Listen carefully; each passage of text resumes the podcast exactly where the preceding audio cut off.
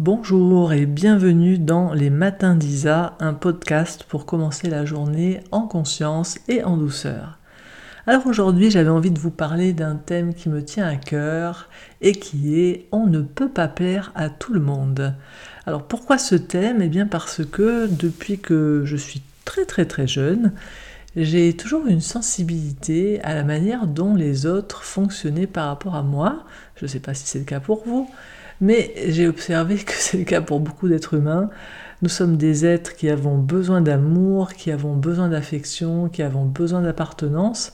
Et lorsque on a l'impression que l'autre ne nous aime pas, n'a pas d'affection pour nous, ça a des conséquences sur nous.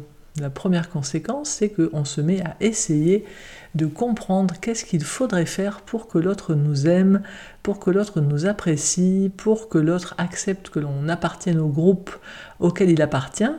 Et je vois que c'est un mécanisme qui est accentué lorsque, par exemple, on a des parents qui sont très sensibles à ça. Si vous avez par, exemple des parents qui ont été des rebelles, vous allez peut-être euh, avoir plus de légèreté par rapport à ça. Ce n'était pas mon cas. Moi, j'avais des parents qui étaient très sensibles au regard des autres, qui étaient très sensibles à la manière dont les autres euh, les appréciaient ou pas, et je vois que ça a influencé la personnalité du petit être que j'étais. Alors qu'est-ce que ça donne ensuite au quotidien? Ben, Ça donne que euh, on essaye, euh, essaye de comprendre, on essaye de voir, on essaye de s'adapter à ce qui peut plaire aux autres. Moi, j'avais toujours l'impression d'être une sorte de caméléon euh, qui essayait de, changer de couleur pour euh, prendre la couleur qui était la couleur aimable par l'autre. Je me souviens quand j'avais 18 ans, ma première séance de thérapie, je suis arrivée chez cette thérapeute et je lui ai dit voilà mon souci, c'est que je suis un vrai caméléon donc euh, je change de couleur, avec Paul je suis bleu, avec, euh, avec Élise je suis verte, avec Jean-Pierre je suis rouge. Et mon souci, c'est que quand il y a une soirée par exemple, où Jean-Paul, Élise, etc. sont tous là, et qu'ils soient proches de moi, eh bien je suis comme un caméléon qu'on met sur une couverture écossaise, je ne sais plus quelle couleur adopter, c'est très compliqué. Et j'avais donc cette conscience très très jeune que c'était un mode qui n'était pas à mon service, et en même temps, je ne voyais pas comment fonctionner autrement, tellement c'était précieux pour moi euh, de pouvoir être apprécié, de pouvoir euh, être aimé par autrui. Et j'ai regardé au fil du temps, au fil des années, au fil des décennies, euh, à travers tout mon chemin dans du développement personnel, dans de la spiritualité, j'ai constaté que ce mode de fonctionnement ne changeait pas tellement. Et j'ai vu aussi, surtout chez tous les êtres que j'accompagnais, combien ce mode de fonctionnement était courant. Et en essayant de comprendre un petit peu pourquoi, je me suis vraiment rendu compte que il est fondé déjà sur euh, le fait que depuis notre plus jeune âge, on, est des petits êtres complètement dépendants de nos parents quand on est enfant, et si nos parents ne nous aiment pas, on interprète que on va mourir. Et ça, pour un enfant, c'est pas possible. Donc, on se met à essayer de ressembler à ce que les parents veulent qu'on soit. On se met à essayer de, de devenir exactement euh, ce qu'ils aiment, puisque quand on est enfant, on ne différencie pas du tout je n'aime pas ce que tu fais et je n'aime pas ce que tu es.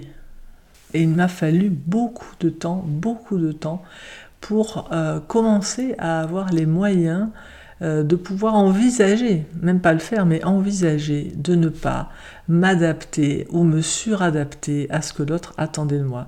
Je me souviens à l'époque, il y a encore euh, peut-être une quinzaine d'années, où quand j'animais des stages, à l'époque il y avait une vingtaine de personnes à mes stages, donc je voyais vraiment toutes les personnes dans la salle, et il suffisait qu'il y ait une personne dans la salle qui ne soit pas souriante, qui ne soit pas avec un regard ouvert pendant que je m'exprimais, pour que je commence à essayer d'adapter mon discours, de transformer ce que je disais, pour essayer de faire que cette personne soit contente. Et je me souviens une fois, mon guide de l'époque m'avait dit, mais arrête Isa, arrête.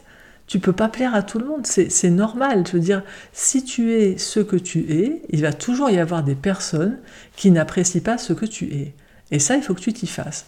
Et je me souviens, ça m'avait vraiment marqué j'étais rentrée chez moi et je me suis dit, waouh, c'est vrai en fait. Euh, si je suis exactement ce que je suis, eh bien, euh, ben, l'autre, ça va pas toujours forcément lui convenir. Et donc, euh, j'ai commencé à ce moment-là un travail, un chemin euh, qui, a duré des années et qui se poursuit encore maintenant sur, euh, ok, j'ai un choix. Soit je vais toujours m'adapter, donc d'un côté j'ai l'adaptation euh, au regard de l'autre en vue d'être apprécié par l'autre, soit je vais rester dans mon intégrité et favoriser d'abord, valoriser d'abord mon unicité, c'est-à-dire exprimer l'unique de qui je suis. C'est d'ailleurs une phrase euh, d'un texte de Marshall Rosenberg qui dit à partir de maintenant, je choisis d'offrir le cadeau de qui je suis avec authenticité, quand bien même cela ne serait pas reçu comme un cadeau par l'autre. Alors je vois que le fait de pratiquer la communication non violente depuis des années m'a vraiment aidé dans ce chemin euh, d'acceptation d'une réalité qui est que euh, en étant ce que je suis, eh bien, il est impossible qu'à chaque instant, ce que je suis et ce que je fais rejoignent, nourrissent les besoins de tous les êtres qui m'entourent. Il va toujours y avoir à un moment donné au moins un être qui est stimulé, qui a un besoin qui n'est pas rejoint par ce que je suis en train de faire. Et si je commence à ce moment-là à me dire que j'ai mal fait quelque chose, que j'ai pas fait ce qu'il faut, je vais me chacaliser, je vais me taper dessus. Donc là, on a un, comment, un, axe d'évolution, on a à ce moment-là euh, un choix qui est soit de se juger en se disant j'ai mal fait quelque chose, j'ai pas fait ce que j'aurais dû faire, ou simplement de faire deux choses. La première chose, c'est de s'offrir de l'empathie pour accueillir la part de nous qui est déçue en voyant que le cadeau de ce que j'offre, en étant ce que je suis et en étant ce que je fais, n'est pas reçu comme un cadeau par l'autre. Et ça, ça nous demande de nous offrir beaucoup d'empathie, parce que c'est notre rêve en tant qu'être humain. On aime offrir des cadeaux aux autres, et évidemment, c'est goûteux pour nous lorsque notre existence et nos actions sont un cadeau pour autrui. Donc on a à s'offrir de l'empathie, à accueillir notre tristesse, notre déception pour la part de nous qui aime offrir des cadeaux et qui aime contribuer et qui est déçu à ce moment-là que notre existence et nos actions ne soient pas reçues comme un cadeau. Et puis, dans un deuxième temps, on peut regarder tout simplement, parce que ce n'est pas parce que je ne vais pas conditionner ma vie au regard de l'autre que je vais m'en foutre du feedback de l'autre.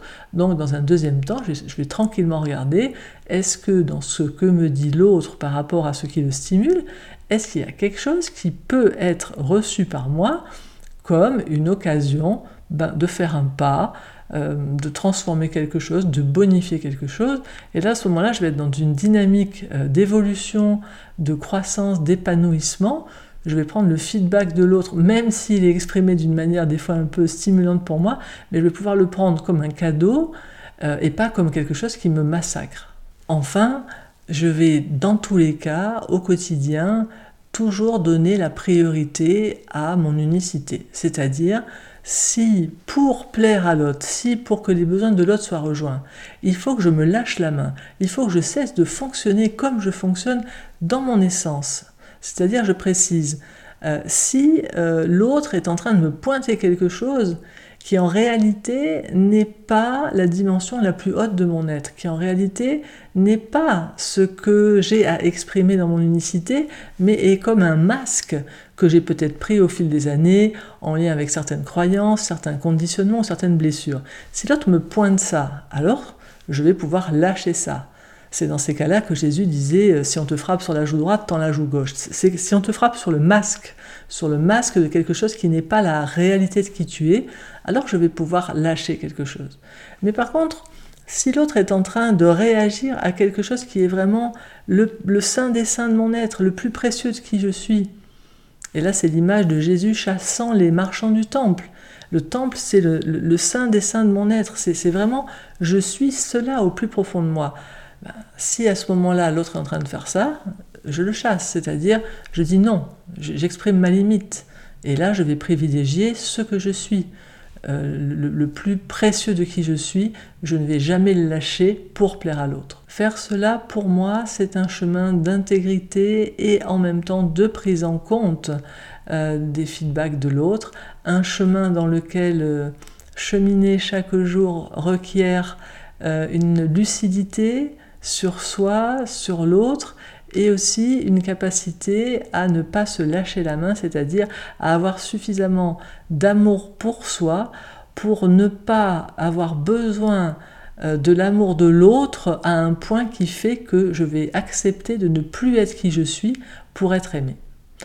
Voilà les amis, j'espère que cet audio, ce podcast de ce jour va favoriser que vous puissiez vraiment rester en amour de vous suffisamment pour ne pas vous lâcher la main, pour oser être qui vous êtes, pour oser offrir l'unique de qui vous êtes, quand bien même cela ne plaît pas aux autres, ça, ça va arriver, et que vous ayez aussi la force de pouvoir recevoir certains feedbacks quand ils sont au service de l'évolution vers qui vous êtes, vers le plus haut de qui vous êtes. Je vous dis à bientôt dans les matins d'Isa et je vous souhaite une belle journée. Au revoir.